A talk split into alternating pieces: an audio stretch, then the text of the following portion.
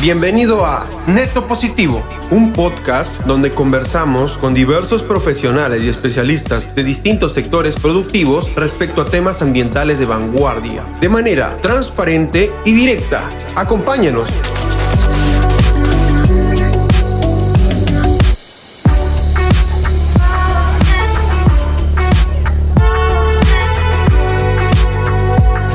Esto es Neto Positivo. Nadie piensa que esa taza de café, cuando de pronto me la serví y que por X o Y motivo se me enfrió y voy y lo boto, estoy desperdiciando 160 litros de agua que se utilizaron para producir esa taza de café que ni siquiera me la tomé. Quisiera empezar preguntándote cuál fue la motivación que vos tuviste para escoger tu carrera. Vos sos ingeniero ambiental y quiero también saber dónde estudiaste, por qué escogiste estudiar eso, qué te preocupaba en ese momento. Lo primero es contarte pues que estudié ingeniería ambiental en la Universidad de Medellín. Yo me gradué ya en el 2005 y posteriormente tuve la oportunidad de hacer una maestría en desarrollo sustentable en la Universidad Nacional de Lanús en Argentina. Eh, digamos lo que en principio yo quería estudiar biología marina, pero como acá en Medellín pues era algo difícil estudiar biología marina, creo que en su momento le tocaba a estudiar a Bogotá o, a Cartagena, no, no recuerdo muy bien, entonces nos pasó a varios que los que queríamos estudiar como biología marina terminamos estudiando ingeniería ambiental.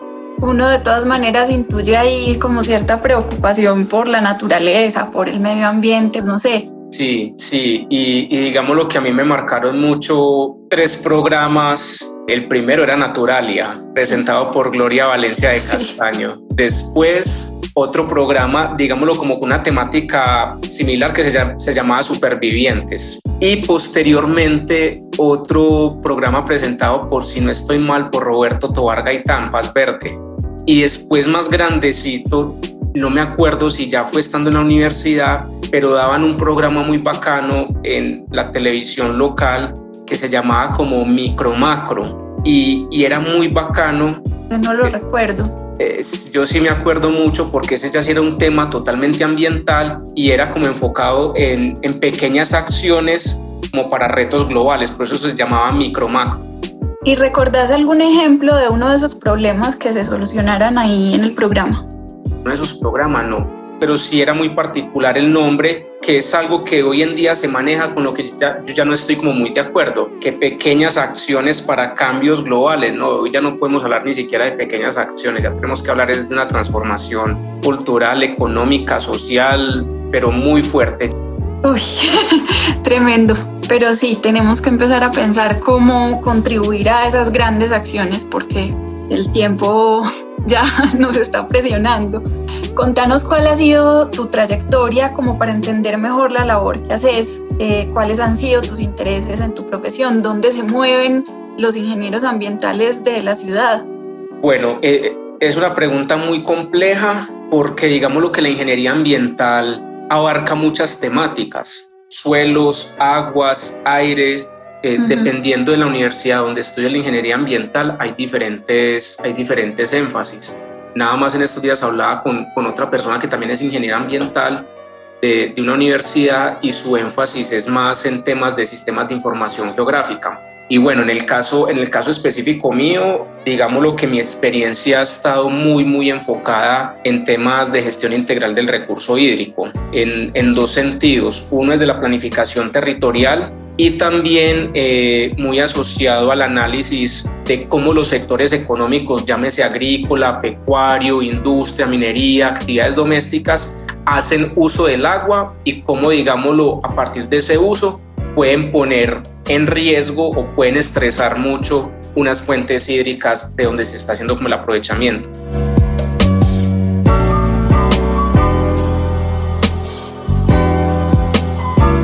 Y contanos en este momento cuáles son como las preocupaciones que tienen los ingenieros ambientales que se dedican justamente a trabajar con el agua y con la huella hídrica. Pues yo creo que en este momento el, el principal reto, la principal preocupación es no solo de los ingenieros ambientales, sino creo que de, toda, de todo el planeta Tierra es lo que está pasando con el, con el cambio climático. A pesar que, de que en principio el cambio climático está asociado a unas emisiones de gases que se acumulan en la atmósfera y que eso genera un calentamiento global y que ese aumento de la temperatura tiene unas repercusiones climáticas a nivel global, eso sí tiene una incidencia muy fuerte en el comportamiento del agua, ¿sí? Y si se altera el ciclo del agua, pues eso va a tener unas repercusiones en todas las actividades económicas, pues solamente pensemos en, en las actividades agrícolas. Profundicemos en este asunto de la actividad agrícola bueno, lo primero que hay que entender es que ya diferentes estudios del orden global, nacional e incluso departamental, está totalmente claro que, que el mayor usuario del agua es la actividad agrícola. Prácticamente todo lo que nosotros comemos tiene una incidencia muy fuerte sobre el recurso hídrico como tal. Sí, hace un momento decías que, que, la preocupación por el calentamiento global y por los problemas ambientales en general no, no son ya únicamente preocupaciones de los ingenieros ambientales o de los ambientalistas, sino de, toda la ciudadanía, de todos los que habitamos el planeta. Entonces, la responsabilidad, cómo está distribuida, cómo podemos asumir nosotros nuestra propia responsabilidad frente a eso.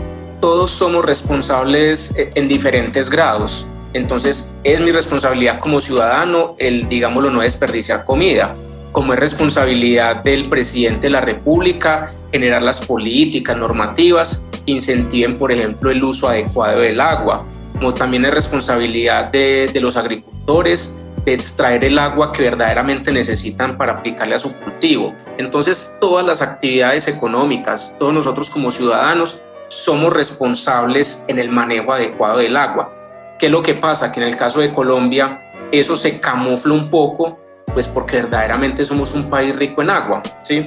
Entonces, entonces digamos lo que, que, eso enmascara un poco el problema como tal, pero ya determinados estudios que se han hecho en Colombia empiezan a poner en, en alerta roja muchas ciudades capitales de Colombia que, digamos lo que si no empiezan a adoptar medidas, a futuro podrían empezar a, a tener problemas de agua. Quería saber si de pronto tenías algún ejemplo puntual de alguna situación que haya mejorado, con algún proceso que se haya hecho con la comunidad. Vamos a ver si esto lo explico bien como para que quede claro. Educación ambiental, concientización, sí se tiene que hacer. Eso es algo fundamental en nuestras sociedades.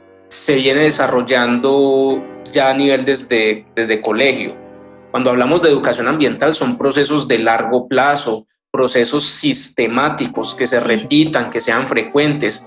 Pongamos el ejemplo de la cultura metro. Si la cultura metro no está todo el tiempo diciéndonos respete la línea amarilla, deje salir primero a los que, que salen del tren para que los otros ingresen más rápido, si constantemente no nos están enviando ese mensaje, se nos pierde esa cultura. Lo mismo pasa con el tema ambiental. Entonces, es necesario hacer educación, concientización ambiental, pero creería que no de la forma como se hace hoy en día, que creen que educación ambiental es sentar a la gente en un auditorio y darles una charla. Claro, usted logra dar una charla, y la gente se queda como impresionada, ay, sí, los problemas ambientales, mire cómo el agua, el agua como está contaminada, pero la gente sale de ese auditorio y otra vez vuelven a su cotidianidad. Entonces creo que, que la educación ambiental, por muchos motivos, no se está haciendo como se debería de hacer.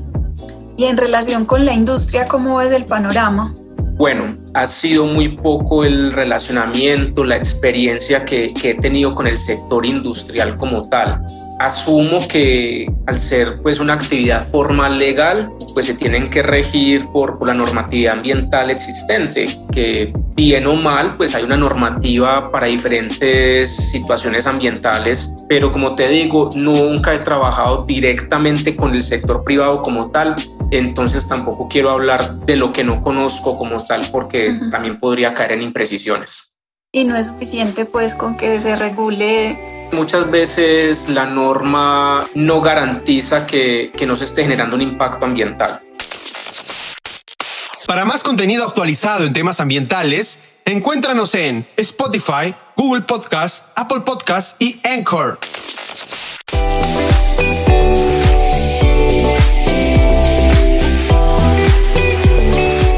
Eh, Juan Esteban, contanos cuál ha sido el proyecto que te haya dejado como los aprendizajes más importantes o que te haya planteado los retos más grandes bueno, les podría, les podría hablar un poco de un estudio que hicimos en el año 2012, donde un equipo muy grande, un equipo técnico muy grande conformado por muchas universidades, por las autoridades ambientales, se juntaron diferentes estas entidades que te estaba mencionando y se ejecutó un proyecto para estimar la huella hídrica en la cuenca del río Porce. Entonces ese estudio pues fue, fue muy importante porque nos abrió la posibilidad de, aprender sobre este, este indicador que, es bien importante porque conjuga varios aspectos técnicos eh, y después ya del 2012 al 2014 tuvimos la oportunidad de aplicar ese mismo indicador pero a nivel nacional. Parece importante preguntarte qué es la huella hídrica.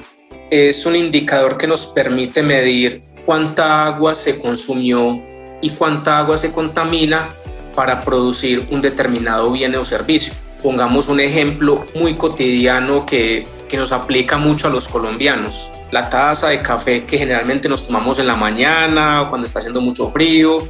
Detrás de esa taza de café pueden haberse consumido y contaminado alrededor de 160 litros de agua nadie piensa que esa taza de café, cuando de pronto me la serví y que por X o Y motivo se me enfrió y voy y lo boto, estoy desperdiciando 160 litros de agua que se utilizaron para producir esa taza de café que ni siquiera me la tomé. Digamos que a esta generación le corresponde cambiar esa mirada moralista o como de tía y de abuelas de la comida no se bota y pues empezar a incluir eh, la razón que acabas de dar de que hay que cuidar el agua y que tenemos que cuidar el planeta. Generalmente las estrategias o las campañas para el uso eficiente y ahorro del agua que nos han dicho, cierra la llave, que cuando se está bañando y nos están jabonando, cierra la llave. Eso está muy bien y, y hay que hacerlo pero tranquilamente yo puedo desperdiciar mucha más agua cuando boto un kilo de tomate, de con dos, tres productos de comida que yo bote al día, es mucha más el agua que se está desperdiciando. Ser conscientes que si yo voy a un restaurante y hay algo que no me gusta, decir que no me lo sirvan. Volviendo al asunto del indicador de huella hídrica, ¿por qué en su momento fue un reto eh, sí, fue un reto porque en, su momento era un indicador muy nuevo, muy poco conocimiento acá en Colombia respecto a lo que significaba la huella hídrica. Ese, ese proyecto fue muy interesante porque prácticamente fue un piloto a nivel mundial de que en un mismo territorio, en términos hídricos hablamos es de cuenca hidrográfica, eh, se analizaran diferentes sectores económicos, el energético, el minero, el industrial, el agrícola, el doméstico, ese estudio fue presentado en el 2013 en algo que se llama como la Semana Mundial del Agua, que se celebra en Estocolmo. El que era en su momento el coordinador mío en ese proyecto presentó ese, ese estudio allá y fue muy, muy bien valorado a nivel internacional porque digamos lo que fue un piloto a nivel mundial que, que consideró toda esta gama de actores en un mismo territorio. Era tan desconocido ese indicador acá en Colombia que por eso fue que se sumaron muchas universidades a ese estudio.